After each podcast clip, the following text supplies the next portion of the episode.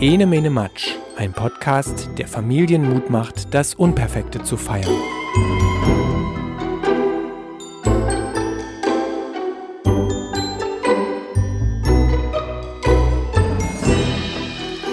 Ist Maja von enemenematsch.de, ein Podcast, der sich mit Kindsein und Kindheit beschäftigt. Und ich möchte heute darüber sprechen, wie man Menschen innerlich groß macht, zu Größe aufrichtet, ihnen die Freiheit gibt, groß zu werden. Ich habe ein wenig überlegt, ob das Thema damit wirklich auf den Punkt gebracht ist, weil so viele Aspekte in das, was ich sagen möchte, hineinspielen. Denn es geht auch um Klarheit, um Grenzen setzen, um Beobachten, um Selbstständigkeit und Verantwortung. Also ganz viele Dinge, über die ich jetzt häppchenweise erzählen werde und sie dann in einen Zusammenhang setzen werde. Und ich fange mit einem ganz einfachen Beispiel an. Es ist tatsächlich diese Situation, die mich darauf gebracht hat, über dieses Thema zu sprechen.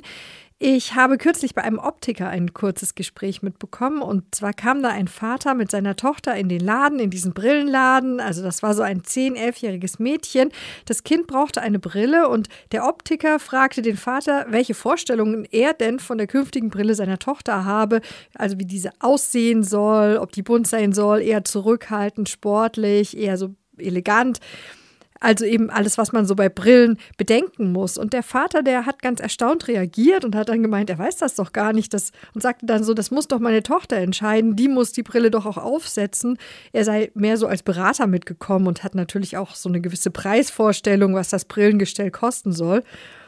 Und der Optiker hat auf diese Antwort sehr erfreut reagiert und gesagt, dass er das ganz genauso sehe, dass der Brillenträger über die Art der Brille entscheiden sollte und eben nicht der Vater jetzt, der diese Brille gar nicht aufsetzen soll. Aber, hat der Optiker gesagt, die meisten Eltern, die in seinen Laden kommen, die sehen diesen Fakt ein bisschen anders. Die möchten die Entscheider sein in diesem Fall und er hat wohl schon sich so diesen Automatismus zugelegt als Optiker, dann eher die Eltern zu fragen, was sie sich vorstellen und nicht das Kind. Und ich dachte mir so bei mir, als ich das gehört habe, das ist ja ein klasse Beispiel dafür, wie ich Menschen groß oder klein machen kann als Erwachsener.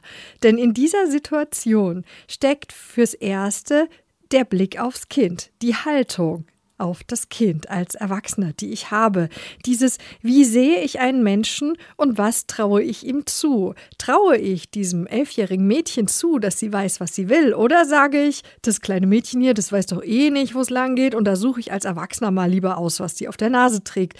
Du merkst, das ist ein ganz großer Unterschied, wenn du dir diese zwei Gedankengänge mal nochmal verdeutlichst. Das ist ein ganz großer Unterschied was ich mit diesen beiden verschiedenen Gedankengängen als Eindruck in dem Kind freisetze, was ich ihm zutraue. Und Menschen, egal ob jung oder alt, die spüren sehr gut, wie sie gesehen werden von außen. Ob da jemand ist, der sie innerlich abwertet, also ich sage das jetzt mal so ganz plakativ oder so ganz deutlich und da muss ich mich auch vielleicht entschuldigen an dieser Stelle für die Wortwahl, denn Eltern und Großeltern, die erzählen ja auch dann oft, dass sie es doch nur gut meinen, dass sie helfen und unterstützen wollen. Also, dass da oft so eine ganz positive Intention ist, wenn man sowas leiten und lenken will. Aber wenn man es so ganz direkt und rein sieht, dann, dann ist das eben auch ein Kleinmachen des Kindes. Wenn ich über seinen Kopf hinweg zum Beispiel entscheide, was das jetzt für eine Brille tragen soll. Und äh, dieses innere Denken, dieses du bist zu klein, du kannst das nicht, das traue ich dir nicht zu, das löst in einem Menschen etwas ganz anderes aus, als wenn da jemand ist, der ihnen Vertrauen gewährt, der sagt, ich nehme dich ernst, du bist groß und kannst diese Entscheidung selber fällen, das ist deine. Und ich weiß, dass du die Verantwortung dafür tragen kannst für deine Entscheidung. Also allein durch meine Gedanken, durch meinen Blickwinkel kann ich Menschen groß machen oder runterziehen. Und das gilt für Erwachsene wie Kinder übrigens gleich. Und das, das, kannst du selbst auch einmal ausprobieren. Ganz einfach, wenn du durch die Straßen gehst und wenn du die Menschen anblickst, die dir entgegenkommen und dir dabei wohlwollende Gedanken machst und die ihnen entgegenbringst, sie anlächelst, dann löst du etwas aus. Ja? Und im besten Fall ist es eine positive Kettenreaktion, weil die Menschen das spüren und das dann alle weitertragen wieder an den nächsten. Und bei Kindern, vor allem den eigenen, ist das ja noch stärker. Da ist ja die Bindung viel stärker und Kinder orientieren sich einfach auch an uns Eltern. Und es gibt eben einige Menschen, die, vor allem wenn so ein, ich nenne es mal, automatisierter Alltagsstress herrscht, dazu neigen, ihre Kinder sehr stark zu navigieren und zu lenken, so mal sanft ausgedrückt. Also damit meine ich dieses Eingreifen an vielen Stellen, damit man als Erwachsener irgendwas optimiert oder beschleunigt, weil ich, erwachsene Person, meine, nicht warten zu können, wenn mein dreijähriges Kind sich selbst anziehen will, weil eben einfach auch mal wieder ein Termin ansteht, den ich erreichen muss oder abdecken muss. Oder eingreifen ist ja auch so, wenn ich zum Beispiel meine, dass das Geschenk für Oma wertiger aussieht, wenn ich noch drei Tipps zur Bastelarbeit des Kindes dazugebe. Da kann man aber auch die Bastelei einfach so lassen, wie sie ist und eben ohne diese drei Tipps abschicken, denn die Oma wird sich in jedem Fall freuen. Und wenn ich möchte, dass ein Kind innerlich groß wird, sich selbst kennt und sich zu einer Persönlichkeit entwickelt, die weiß, was sie will und die mit dem Leben und auch den Schwierigkeiten, die im Leben so auftauchen, gut umgehen kann, dann muss ich diesem Kind von vornherein etwas zutrauen. Dann muss ich ihm Verantwortung übertragen. Es muss Fehler machen und da stehe ich dann auch nicht hämisch daneben und sage so mit so einem, das habe ich doch gleich gesagt, dass das nicht klappt, Blick, sondern dann trete ich als Unterstützer auf, wenn wirklich was mal daneben gegangen ist. Ja, sage so, wie man nachfassen kann, wenn was schiefgelaufen ist und kann ja auch vermitteln, dass das jetzt nicht das dem Kind als einzigen schiefgelaufen ist, sondern es gehen einfach manchmal Sachen daneben, wenn man probiert. Und dann muss man die einfach regeln können. Und das sollte von vornherein schon so sein, so von klein auf. Denn ein Kind, für das immer die Erwachsenen alle Entscheidungen getroffen haben, das ist dann vielleicht wirklich überfordert, wenn es plötzlich alleine bei einem Optiker die Wahl für seine Brille fällen soll und verantwortlich dafür sein soll. Wer das nicht geübt hat, der ist in diesem Moment überfordert. Und wenn ein Kind daran gewöhnt ist, Verantwortung zu übernehmen, wenn da von vornherein Vertrauen in dieses Kind gesetzt wurde, von klein auf, dann ist das ab einem gewissen Alter kein Problem mehr, sich selber was auszusuchen, die Verantwortung dafür zu übernehmen und zu wissen auch, was ich will. Und da kommt jetzt noch ein weiterer Aspekt hinzu, denn ich finde, es ist immer wieder so ein Missverständnis, das aufkommt, wenn es heißt, dass Kinder frei und auf Augenhöhe aufwachsen dürfen. Da kommt so oft dieser Vorwurf, oft ja auch an Reformpädagogen oder an reformpädagogisch angehauchte Menschen, kommt dieser Vorwurf, dass Kinder ja alles machen dürfen, was sie wollen und dass dann wohl alles erlaubt sei. Und an dieser Stelle muss man ganz klar sagen, nein, es ist nicht alles erlaubt, nur weil ich jemandem die Freiheit gebe, zu wachsen in sich selber. Ein Mensch, der Freiheiten hat, muss nämlich gleichzeitig Verantwortungsbewusstsein zeigen. Und das ist schwer. Freiheit und Verantwortung gehen Hand in Hand. Und das ist schwerer, möchte ich behaupten, als einfach so mitzutrotten. Ja, das ist ja auch bequem auf der anderen Seite. Wenn Papa mir die Brille aussucht, habe ich als Kind keine Verantwortung. Dann muss ich nicht drüber nachdenken, was ich will und was nicht. Und dann lerne ich auf der anderen Seite aber auch nicht, zu meiner Entscheidung zu stehen und zu sagen, das bin ich, das will ich, das habe ich mir ausgesucht. Und es ist am besten, wenn man diese Selbstständigkeit, diese Selbstverantwortung in kleinen Schritten trainiert, sage ich mal.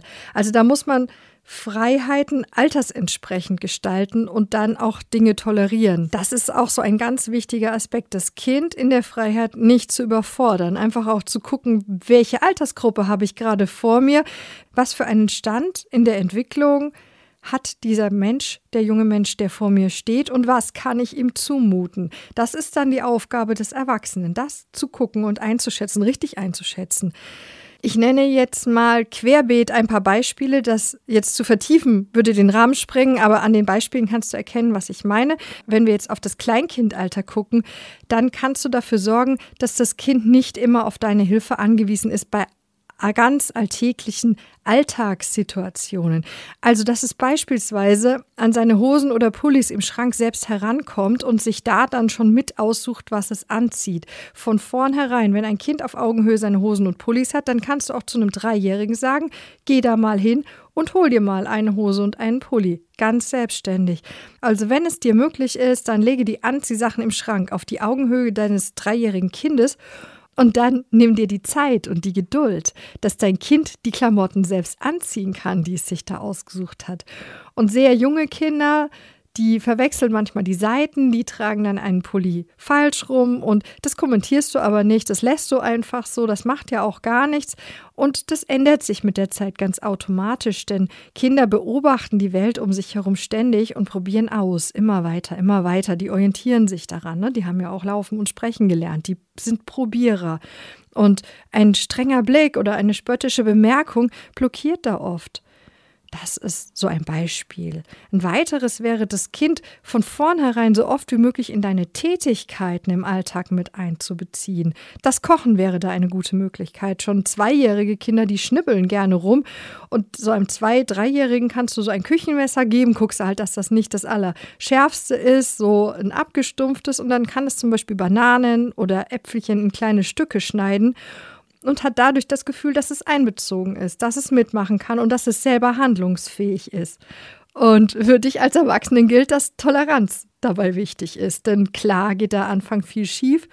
Und bei Kleidung, da ist da mal ein Schrank zerwühlter, als du dir das wünschen würdest. Oder die Suppe tropft auf den Tisch, wenn ein kleines Kind sich selbst was nimmt. Und da drehst du dich einfach mal für ein paar Sekunden innerlich weg und vertraust. Das wird schon werden. Das Kind übt. Und beim Üben geht auch mal was daneben. Beim Training ist nicht alles immer perfekt von vornherein. Und du kannst nicht deine Ordnung, deine Fähigkeit, Suppe zu löffeln, mit den Anfängen vergleichen eines jungen Kindes. Also weggucken und Vertrauen. Da braucht man auch Nerven dafür und das wird besser. Das ist Training.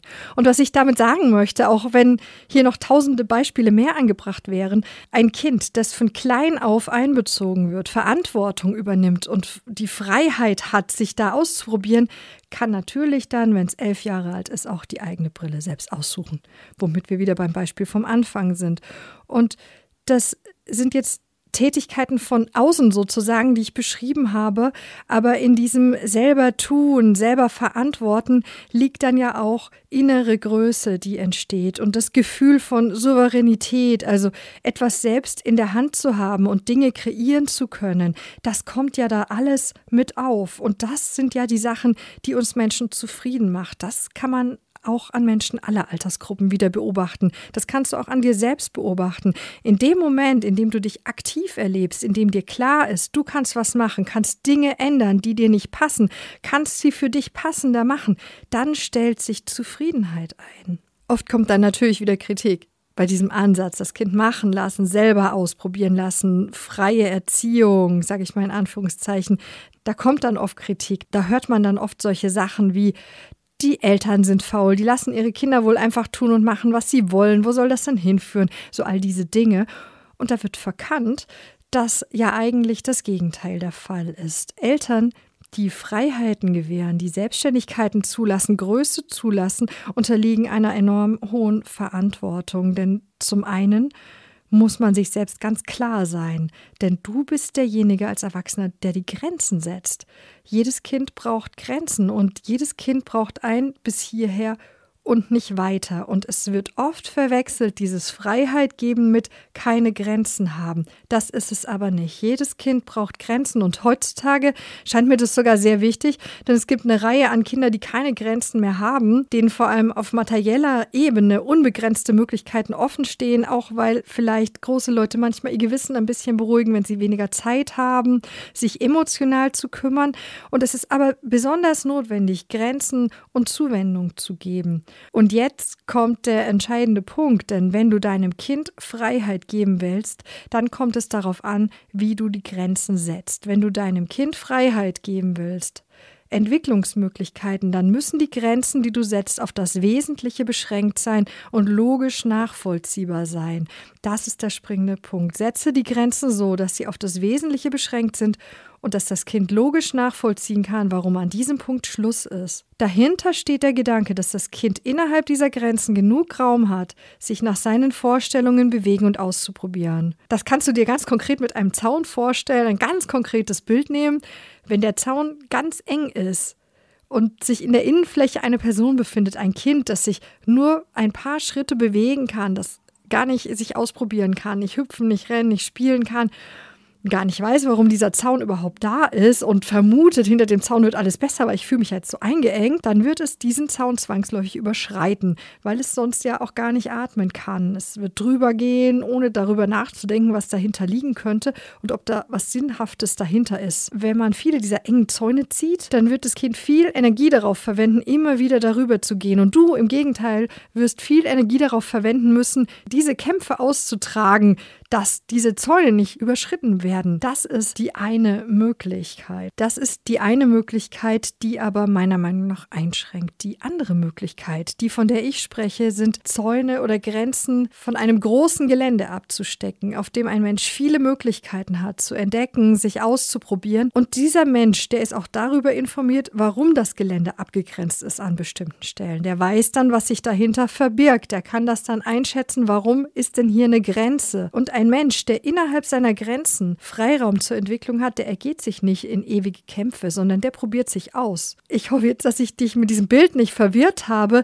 denn es geht ja nicht um ein konkretes Abzäunen. Also das ist, wir haben hier in der Tat ja kein Gelände vor uns, sondern es geht abstrakter um das Grenzensetzen innerhalb eines Zusammenlebens als Familie. Und da ist es ebenso gut, wenn ich klar bleibe in meinen Ansagen, wenn ich das auf das Wesentliche beschränke. Ja, da musst du dir eben auch vorher als Erwachsener ganz klar sein. Da musst du dir klar sein, was ist mir im familiären Zusammenleben als Regel, als Wertvorstellung so wichtig, dass da für mich nichts drüber geht. Und diese Grenze setzt du. Und dann musst du dir überlegen, wo kann ich denn Abstriche machen? Was ist denn jetzt vielleicht einfach meine Befindlichkeit oder vielleicht, was habe ich einfach so automatisch in mir drin, was ich selber gelernt habe, was vielleicht einfach aus mir rauskommt als Ansage und was vielleicht gar nicht so einen richtigen Sinn hat. Das fordert Klarheit vom Erwachsenen. Konkret im Familienalltag könnte man das festmachen, beispielsweise am Essen. Da kann ich als Erwachsener festlegen, dass wir das zusammen machen, dass wir an einem Esstisch essen und nicht auf dem Sofa und nicht auf dem Teppichboden. Also diese ganzen Grundregeln eben, die Essen appetitlich und gemütlich machen. Aber darüber hinaus entscheidet das Kind, wie viel es sich auf den Teller holt und was. Und da klatsche ich nichts vor ihm hin und sage im schlimmsten Fall auch noch aufessen. Also da gibt es ja auch noch ein paar Tipps, wie ich mit Kindern diesen Prozess gestalte, dass sie im Laufe der Zeit die Portionsgrößen einschätzen lernen. Das werde ich aber an anderer Stelle einmal sagen. Aber das wäre so ein Beispiel. Also den Rahmen schaffen, aber innerhalb des Rahmens eben das Kind über sein Hunger- und Sattgefühl entscheiden lassen. Oder beim Anziehen. Da kann man Grenzen setzen hinsichtlich Anziehen und Kleidung.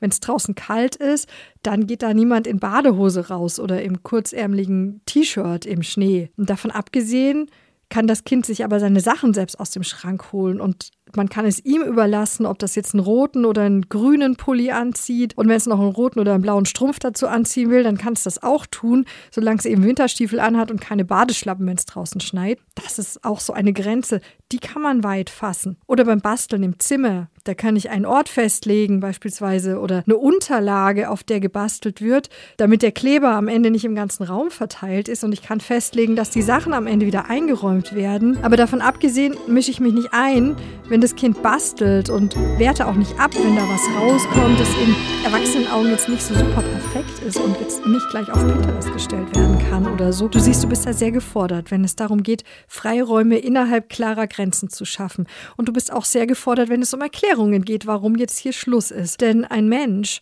der es gewohnt ist, auf Augenhöhe behandelt zu werden, gehorcht natürlich nicht so bequem, sondern der stellt Fragen und dann muss man möglicherweise diskutieren. Und das ist wesentlich anstrengender und zeitaufwendiger, als wenn ich da einen Menschen habe, der nichts hinterfragt. Natürlich. Da bin ich als Erwachsener viel mehr gefordert. Da bin ich auch verbal viel mehr gefordert. Und das ist dann auch alles andere als bequem. Denn ein Mensch mit eigenem Kopf wird Dinge hinterfragen. Der hat ja auch gelernt, über Dinge nachzudenken. Und der wird auch nicht alle Vorstellungen und Erwartungshaltungen erfüllen. Das kann auch manchmal aufreibend sein. Und trotzdem ist es so wichtig, Kinder innerlich groß zu machen, Menschen innerlich groß zu machen. Und wir sehen jetzt in unserer Gesellschaft, was passiert, wenn Menschen sich innerlich nicht groß fühlen.